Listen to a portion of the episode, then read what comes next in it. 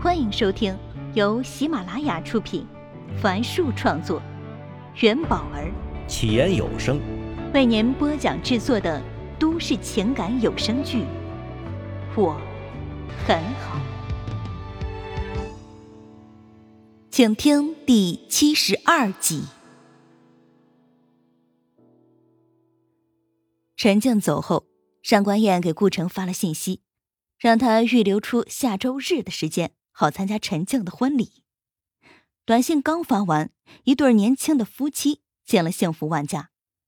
他们昨儿晚上就跟上官燕约好了一起去看房。上官燕带着他们进了中介所旁边的一个小区。如今啊，上官燕已对这里是轻车熟路，每幢楼有什么户型都了如指掌。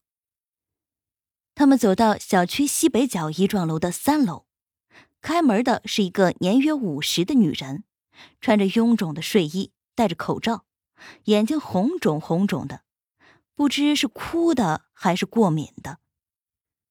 看到他们三个人准备脱鞋，那女人说：“不用穿鞋套了，你们随便看吧。”那声音从口罩中传来，显得很虚弱。上官燕冲他笑笑，便开始向年轻的夫妇介绍起这套房子。余光却不时飘向那个女房东，说不上什么原因，上官燕总觉得这个房东有些怪怪的，准确的说是瘆人的感觉。几分钟不到，他们就看完了房子。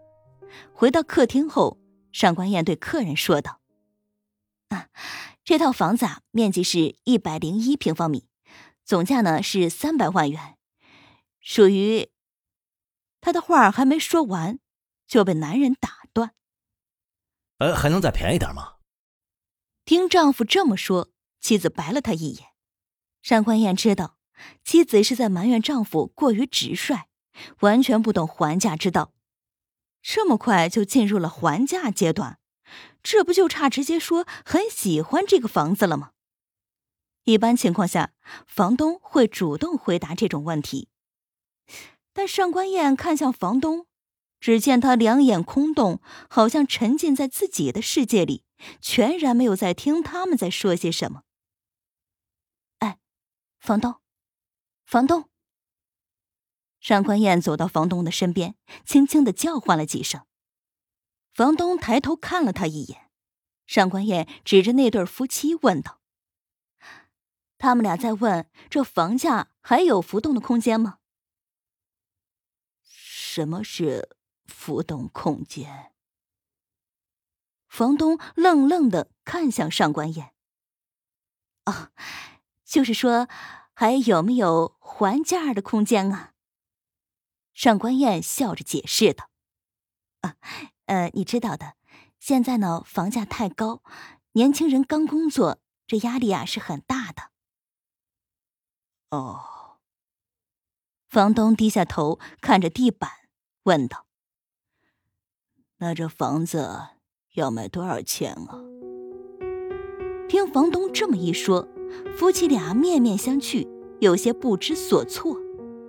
上官燕忙打马虎眼道：“啊，这套房子啊，在中介所挂了三百万元。”哦，那就便宜五十万好了。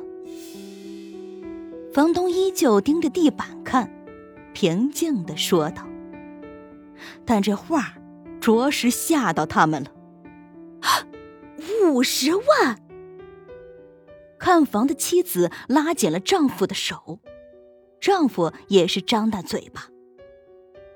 上官燕以为房东不了解市场行情，便拉着房东走到窗边，低声说道：“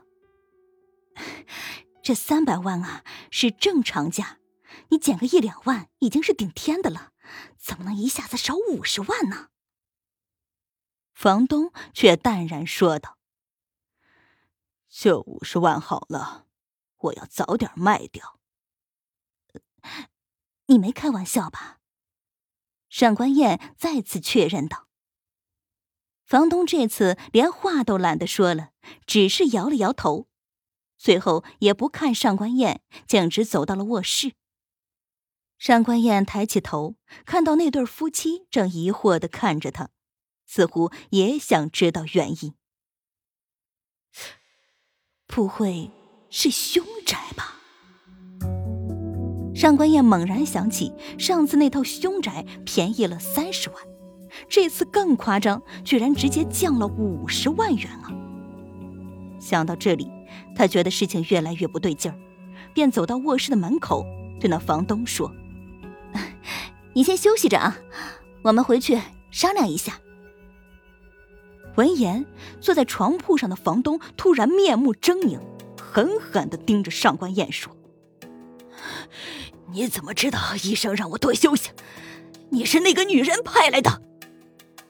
说话间，他冲到了客厅，一把掐住了上官燕的脖子，大声吼道：“你把我老公都抢走了，你还要来干嘛？”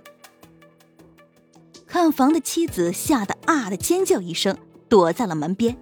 她丈夫急忙想去拉开房东的手，嘴里还说着：“哎呦喂，我们就是看房的啊，他是个中介，不认识你老公和什么女人。”房东的手突然松开了，喃喃自语道：“呃，他只是中介，不是那女人派来。”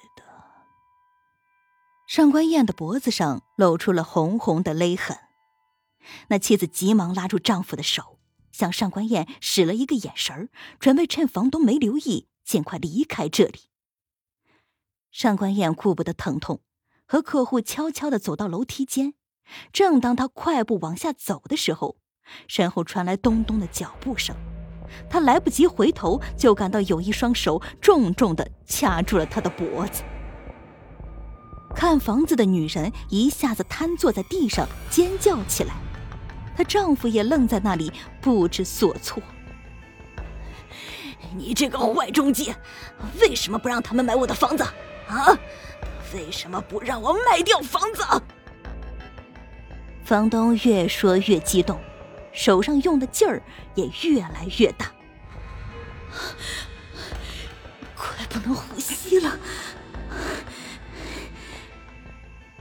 上官燕的手在挣扎着，用尽一切力量想掰开房东的手，但他的力气太大，无论上官燕怎么用劲儿都掰不开。看着房东扭曲的面孔，上官燕异常恐惧。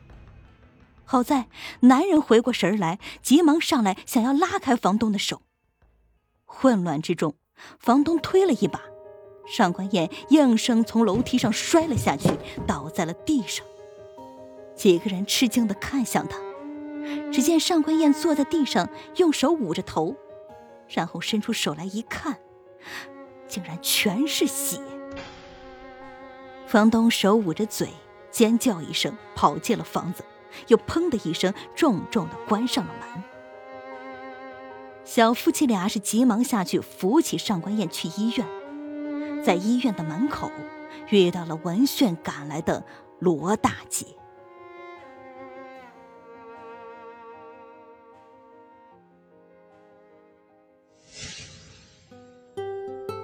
本集已为您播讲完毕，感谢收听。